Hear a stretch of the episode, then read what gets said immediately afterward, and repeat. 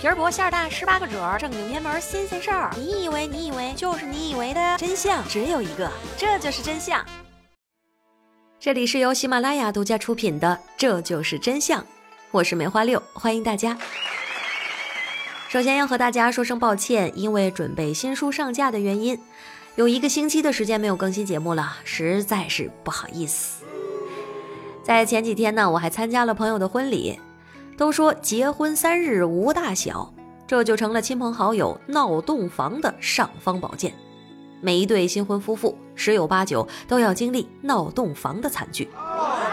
对新人来说，婚礼上最重要的环节是洞房花烛夜，但是对观礼者来说，重头戏却是闹洞房。那今天咱们就来说说闹洞房的那些事儿。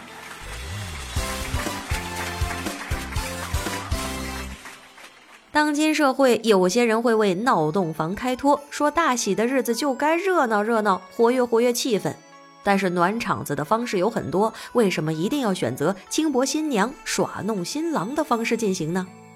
难道闹洞房从根儿上就是与轻薄挂钩的吗？答案是的。闹洞房也叫做戏妇，萌芽于战国晚期。燕国太子丹为了笼络宾客侠士，为自己卖力，就拿自己的女人进行公关。宾客们调戏他的姬妾也无所谓。这种轻薄女眷的行为带动民众纷纷效仿，并以之为荣。客人来访，主人会推荐自己的女人陪侍，甚至在婚礼这种严肃的场合，也公然允许宾客调戏新娘。古时候结婚，洞房门口会贴这样的一副对联。桃之夭夭，灼灼其华；之子于归，宜其室家。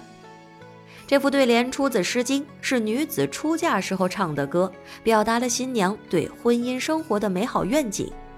一棵桃树多么的妖娆灿烂，今天我要嫁给你了，一定能够家庭和和美美。上下其手的闹洞房画面，是不是与这幅此后余生岁月静好的对联？格格不入啊！无奈呀，婚闹时性压制的释放和狂欢早已经战胜了理性，积压成习，婚闹的习俗就从河北一带向外扩散开来。此后历代，无论是汉魏还是唐宋，亦或是清明，闹洞房都成了压在新娘头上的一座大山。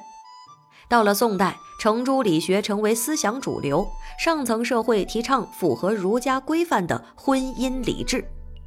虽然程朱理学对恶俗的婚闹起到了一定的压制作用，但是事与愿违，闹洞房的习俗更是普遍的传播开来。新娘为了保护自己，出嫁之前就会把衣服和鞋子都用针线给缝起来。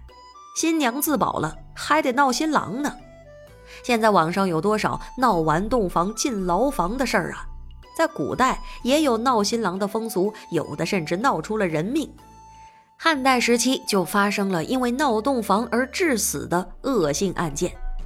话说有个姓张的兵士娶媳妇，酒足饭饱之后，张小伙就被其他的大兵们嬉戏，被锤了二十多拳，又被绑住腿脚倒挂了起来。这酒都喝多了，下个手也没有轻重，于是乎新郎就死了。事后呢，大兵们便免了死刑，原因是酒后相戏，其心原本无贼害之意。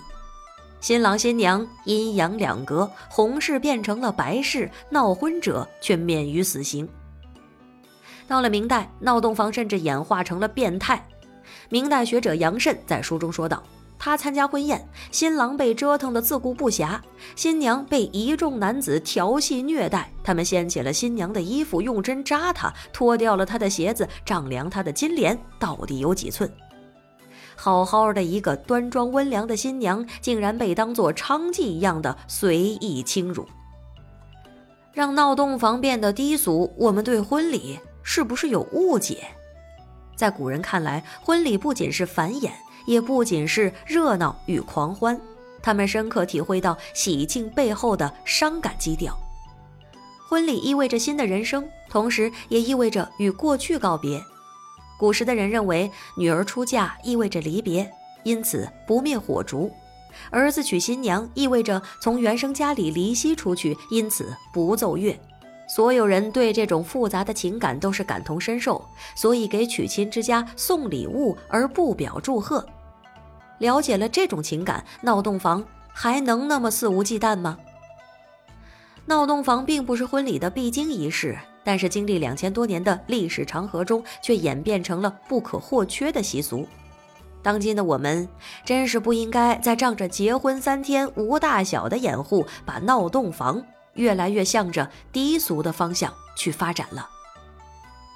今天就到这里，下期不见不散。欢迎加入我的听友群，添加微信 x i x i 三六六五零六八零，我是梅花六，爱你们，